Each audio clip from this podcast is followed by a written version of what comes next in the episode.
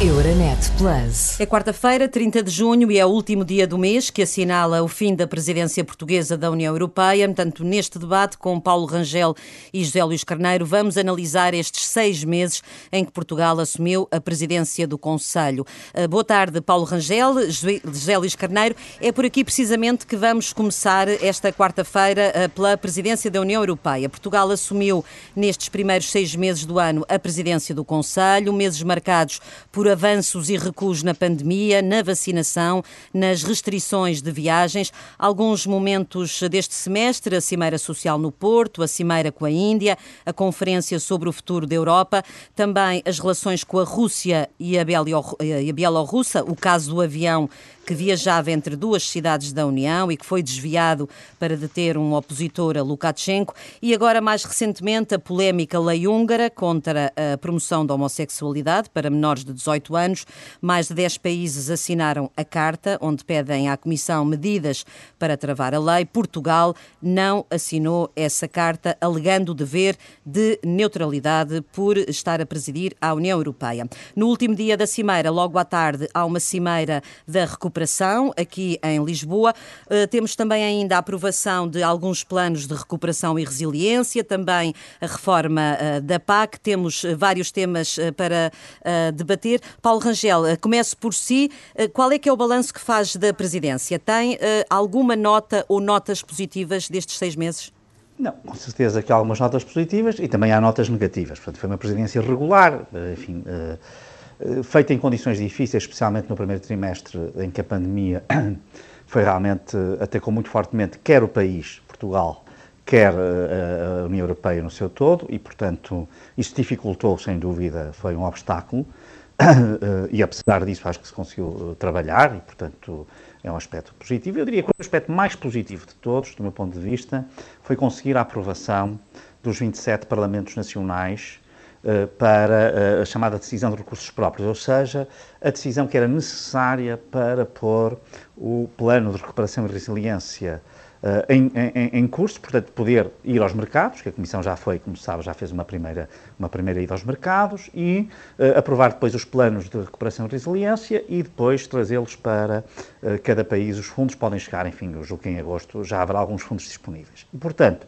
o que, uh, do meu ponto de vista aí, a presidência esteve bem, porque uh, havia países que estavam muito relutantes em ratificar esta decisão. Uh, eu posso dizer que sei bem pelos corredores internos que havia até uma tentativa de, no fundo, atrasar um pouco, paralisar um pouco o processo. E aí eu acho que a pressão da diplomacia portuguesa e da presidência, a pressão política uh, do governo português foi, do meu ponto de vista, foi decisiva para garantir que até maio, até ao final de maio, tudo estava em ordem. Portanto, isso, isso para mim é o ponto mais relevante. Pontos onde realmente falhou uh, são também bastantes, quer dizer. Há, há, um ponto muito bom também, já que estamos a falar positivos, que é o da cimeira com a Índia. Eu, aliás, disse isso aqui dezenas de vezes. Uh, acho que, que foi. Uh, depois há pontos que falharam rotundamente. por exemplo, o caso de Moçambique, enfim, a Renascença tem sido um dos meios que tem dado importância a isto, onde até o Ministro Santos Silva era enviado especial, mas a ajuda humanitária não chega. Ainda hoje o Bispo de Pemba uh, deixou um alerta uh, sobre a situação no terreno. A própria ONU já deixou, portanto. Uhum, uhum. E, e, sinceramente, o governo português nunca foi claro nisto, nunca teve empenho, uh, nem o Presidente da República, que até tem uma ligação grande a Moçambique. se não fôssemos nós aqui a fazer barulho a sério, a questão nem se tinha mexido no plano europeu. Portanto, para mim, não aproveitar a presidência portuguesa para resolver um problema humanitário desta escala sinceramente acho que é um, um, é um fracasso a vários títulos, não apenas político, também humanitário. E depois há um aspecto, há um aspecto que é o certificado digital, que, sendo um documento que, ou um instrumento muito importante e positivo, houve aqui uma falha que foi uma falha dos governos nacionais e quem tinha a responsabilidade de os coordenar era a presidência portuguesa, que é, eh, como nós aliás estamos a ver, eh, Cada Estado pode pôr as suas restrições uhum. a seu belo prazer. E isto devia ter ficado acordado que não era assim, porque senão uhum. o instrumento Aliás, não deixe-me só interrompê-lo. O nosso certificado digital diz que não serve para viagens, que antes de viajar, o portador do certificado, mesmo com a vacinação completa, deve uh, averiguar dizer, quais é... são as medidas de restrições no país à chegada. Ora, não foi isso que fomos ouvindo e não foi isso que, claro, que o Parlamento que Europeu aprovou. Vamos cá ver. O Parlamento Europeu o que acabou, o Parlamento Europeu tinha uma posição totalmente diferente. A presidência portuguesa é que não conseguiu levar os 27 Estados a fazerem aquilo muito importante uh, e que isso vinha na proposta do Parlamento Europeu, que é, uh, que é a questão do, do, preço dos testes. Porque, repare, se as pessoas não estão vacinadas, porque ainda não chegou a sua vez, hum? ou não estão totalmente vacinadas, e têm que pagar para poderem viajar, hum? Uh, para uma família normal, mesmo que seja um teste de antigênio, e em muitos casos, por exemplo, na Bélgica tem de ser PCR, uh, noutros países, por exemplo, na Espanha, basta antigênio, mas quer dizer, até essa disparidade também ela própria é, é estranhíssima, mas quer dizer, uh, o que eu digo é, isto para, uma, para o orçamento de uma família é uma coisa má, e portanto, sinceramente, uh, neste plano, como no plano da vacinação, a União Europeia teve muitos problemas com a vacinação. Uhum. É verdade que a responsabilidade inicial neste ponto era da Comissão Europeia, mas a presidência portuguesa podia ter feito algo aqui e também não se interessou muito pelo assunto, deixou a Comissão sozinha a tratar do assunto, e é um assunto que era decisivo, como nós estamos a ver agora pela variante Delta. Portanto, sinceramente, nestes pontos, eu acho que uhum, uhum. Uh, as coisas correram menos bem. Há um outro ponto que correu menos bem, e que eu aqui também disse 500 vezes, portanto, enfim, que é a Cimeira Social, que está a ser vendida sim, como sim. uma coisa. A Cimeira Social não produziu resultados E a Conferência nenhum. sobre o Futuro da Europa, também muitas não, papel. críticas. A Conferência sobre o Futuro da Europa é uma coisa muito importante, sobre a qual eu falei várias vezes, uhum. e, e até já disse isto. Uh, o primeiro-ministro António Costa fez aqui declarações taxativas em dezembro de 2019 a dizer que não interessava para nada a Conferência Futuro da Europa. E ouviram mais de 200 pessoas que estavam na repera aqui. Uhum. Portanto, é fácil controlar Mas vamos, então, vamos então já ouvir Mas é verdade que, depois de. Olha, curiosamente, eu tive uma reunião com o Ministério dos Estrangeiros em que disse é fundamental mudar mudaram e, essencialmente, a partir de janeiro, agarraram isto como um compromisso. E, portanto, sob esse ponto de vista, se as pessoas corrigem um erro, merecem, eh, naturalmente, um elogio. Uhum. Já escutámos aqui, então, os pontos positivos e negativos da Presidência. José Luís Carneiro quer também ouvir a sua opinião. Destaca também a, a aprovação uh, destes planos de recuperação e resiliência, que foi também, foram todos aprovados num tempo recorde. Boa tarde. Eu queria eh, eh, dar conta de que eh, os resultados eh, são positivos, mesmo e apesar das limitações impostas pela pandemia. E já foram sublinhados vários aspectos positivos pelo Paulo Rangel. Eu destacaria que a presidência portuguesa, se quiséssemos, portanto, sintetizar numa leitura política, eu diria que conseguiu reforçar a solidariedade e a coesão europeias, ao mesmo tempo que trouxe também um novo olhar estratégico eh, sobre o comércio e a cooperação internacionais.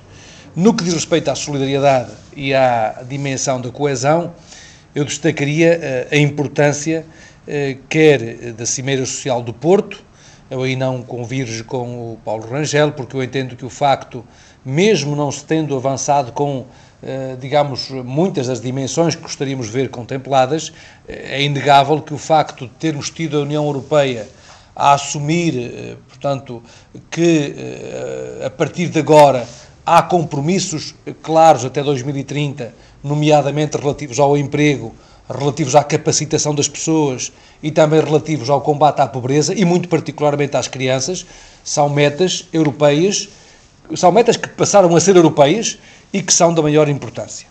Destacaria também, do ponto de vista da solidariedade e da coesão, a importância da, uh, do certificado digital e da aquisição de vacinas à escala europeia, porque efetivamente isso mostra, apesar de tudo, um olhar, e pese embora todos os, portanto, os pontos críticos que possam ser apontados, mostra que há um olhar comum sobre a importância da simetria na resposta uh, à vacinação e na resposta aos países menos desenvolvidos e às regiões menos desenvolvidas, e, portanto, olha para a população europeia como um todo, isso é também um aspecto importante, e depois eh, as questões ligadas também aos próprios instrumentos de recuperação económica. O Paulo Rangel aqui já sublinhou esse ponto, eu parece-me que esse ponto da emissão, pela primeira vez, a emissão de dívida europeia para financiar a recuperação, naquilo que, como o Paulo sublinhou, da decisão relativa aos recursos próprios é efetivamente um passo muito significativo, considerando aquilo que tinha sido resposta à crise anterior, é um passo muito significativo do ponto de vista da responsabilidade do conjunto da União no que diz respeito à disponibilização de instrumentos financeiros para dar resposta também à proteção do emprego, à proteção do rendimento das famílias uhum, uhum. e à própria sobrevivência das empresas. No que, diz respeito a, no que diz respeito à dimensão estratégica, que era aqui que também queria concluir com esta visa, digamos, com este olhar estratégico, é evidente que portanto, a cimeira, a reunião de líderes União Europeia e Índia, eh, tendo em vista eh, a parceria para a conectividade e, sobretudo, um acordo relativo ao comércio e ao investimento, também parece, do ponto de vista estratégico, uma, digamos, dimensão que deve ser, deve ser relevada, deve ser vista como muito importante. Uhum. A Conferência sobre o Futuro da Europa, quanto aos pontos críticos que o Paulo Rangel aqui colocou. Bom, é evidente que temos todos que concordar que, quanto às questões do certificado digital, pois é evidente que era importante haver uma abordagem europeia para a entrada e saída e mobilidade no quadro europeu, pois eh, foi isso que nós próprios transmitimos ainda há dias pela voz do Primeiro-Ministro, depois das considerações da própria Angela Merkel eh, a propósito da entrada dos ingleses eh, no nosso país, pois é evidente que, não existindo, cria diferentes respostas e as diferentes respostas são adversárias da própria recuperação comum, quer da recuperação uh, relativamente à economia, quer ao próprio movimento de pessoas, às próprias condições de uh, trabalho e também à própria recuperação da pandemia. E, portanto, faz sentido aquilo que foi dito por Paulo Rangel, ou seja, foi, foi dado um passo importante que foi termos conseguido aprovar na, à escala europeia um certificado, mas agora era importante que todos os países europeus pudessem ter os mesmos procedimentos no que respeita à entrada e à mobilidade no espaço europeu. Quanto às questões de Moçambique, eu aqui já não concordo. A crítica feita eh, relativamente à, às opções europeias no que diz respeito a Moçambique, não concordo por uma razão simples. E o Paulo Rangel sabe bem, uh, sabe bem aquilo que agora vou, uh, digamos, referir. Ou seja, sabemos bem que a intervenção internacional nos, nos Estados, mesmo que por razões humanitárias, tem uma discussão profunda e, e cria, aliás, clivagens muito fortes no plano diplomático e, uh, como é evidente, a intervenção uh, que uh, tem vindo a ser feita, a intervenção portuguesa no quadro do diálogo bilateral e depois no diálogo multilateral à escala da União Europeia, no que diz respeito à, à crise que se vive em Moçambique, eu diria que está no limite daquilo que pode ser. Ou seja, ter a expectativa de que com facilidade possa haver uma intervenção internacional num território cuja soberania é das autoridades moçambicanas, eh, eu diria que eh, exige pelo menos eh, algum cuidado uh, na forma de abordar o tema. Uhum, uhum. temos que, desculpem interrompê-lo, mas temos que seguir favor. em frente, é porque ainda queria ouvi-lo sobre um outro tema que marca também esta presidência, a polémica lei húngara contra a promoção da homossexualidade. Ora, a presidência da Comissão uh, promete usar todos os instrumentos para travar esta lei. Vários países da União assinaram uma carta, Portugal não assinou, alegando. Não, mas eu queria, que corrigir, tem... essa, eu queria corrigir essa informação. Não assinou, vai assinar amanhã. Já não, não, que... o, não, o Primeiro-Ministro já assinou no dia 24 de junho. O primeiro-ministro português a assinou a carta no dia 24 de junho. Então, mas essa eh, informação não, não, não tinha sido disponibilizada. A informação que tínhamos era que o primeiro não, não, ia assinar é, a carta no dia 1 de julho. Então, Isto é tentar uh, atirar areia para os olhos. Bom, mas, eu, gostava, mas eu, eu, gostava, eu gostava de me dedicar um pouco ao tema, mas não é verdade. Também... Então, então mas é assinou ou não assinou? Que carta é esta assinou, que estamos claro a falar? Se tivesse assinado, tinha dito, não é? Eu quero, eu quero afirmar, reafirmar, que o Primeiro-Ministro assinou a comunicação que dirigiu à, à Comissão Europeia no dia 24 de junho, a dar conta de que éramos solidários com essa posição. Sim, mas isso fez declarações públicas e que somos solidários, isso também ninguém duvida que sejamos solidários. O facto aqui é um caso político de ter assinado. Ter assinado. Sim, e o que eu, vamos, vamos, a pergunta vamos, que eu lhe faço é se sim. um país, eh, lá por ter a presidência da União, deixa de ter voz política e não podia pôr a assinatura. Até lhe como lembro todos, o caso, como... o caso em 2000, em 2000, deixe-me só voltar atrás, nós éramos também, presidíamos a, a União Europeia, uh, entrou pela primeira vez um partido de extrema-direita no governo da Áustria, o partido de Jörg Haider, e todos os 14 Estados-membros na altura tomaram uma posição comum inédita, isolar a Áustria e suspender todos os contactos políticos com Viena. Portugal liderou até esta frente e presidia a União. Ora, temos aqui dois pesos e duas medidas? Não, não temos dois pesos e duas medidas e é do conhecimento público que o Estado português, nomeadamente na sua dimensão de política externa, eh, estabelece como eh, fundamento da sua própria política externa a defesa intransigente dos direitos humanos. Dito isto, convém colocar as coisas nos planos adequados e nos termos adequados. O que se passou foi que, como foi explicado pela Secretária de Estado dos Assuntos Europeus, Ana Paula Zacarias, foi que eh, Portugal, que estava precisamente a conduzir o processo de audição, aliás, no seguimento da, eh, digamos, da, da, da, alegada violação do artigo 7 do Tratado da União Europeia, tem a ver precisamente com os direitos fundamentais, eh, por parte da Hungria e da Polónia, Portugal estava a conduzir precisamente a audição destes dois países. E no quadro dessa audição, e presidindo Portugal à União Europeia, e confrontado com essa matéria, Portugal o que invocou foi, eh, eh, digamos, o dever de imparcialidade institucional, sendo certo que todos conhecem a posição de Portugal Sim. De defesa intransigente dos direitos humanos, e nomeadamente da comunidade LGBT, e o Primeiro-Ministro, como, disse, como acabei de reiterar, no dia 24 de junho, não, subscreveu não. essa comunicação dirigida à, à, Comissão. Agora... E, e, e, e, vamos, vamos, ser, vamos ser agora vamos ser honestos na discussão. O Paulo Rangel, que ainda agora evocou várias, as várias conversas que tem com o Ministério dos Negócios Estrangeiros, sabe bem não apenas não, não, da, tradição Di, da tradição diplomática. Não, há tradição nenhuma, de, desculpe. Da tradição é diplomática como é também, como também da, digamos, falar, inter, temos, como oh, também, José Luís Carneiro, temos apenas, desculpe, é, temos, temos apenas, estou, conclu, estou a concluir. É, mas temos apenas três minutos, já, já, já, já, como, já como da, de, como da Temos apenas três minutos, eu queria ouvir agora sim, Paulo Rangel, sim. porque... Estou. Uh, como, uh, como da posição portuguesa nas organizações internacionais em defesa dos direitos humanos. José Luís Carneiro, quero ouvir, escutar agora Paulo Rangel sobre este tema e se acha que ainda vamos a tempo de emendar o erro. Bom, vamos cá ver. Uh, uh, aqui há um problema que é o seguinte. Portanto, em primeiro lugar, não há, quanto a esta questão, não havia nenhum dever de neutralidade da presidência portuguesa. A presidência portuguesa não tinha nenhuma razão, nenhuma, para não ter alinhado com os Estados que levantaram este problema em primeiro lugar.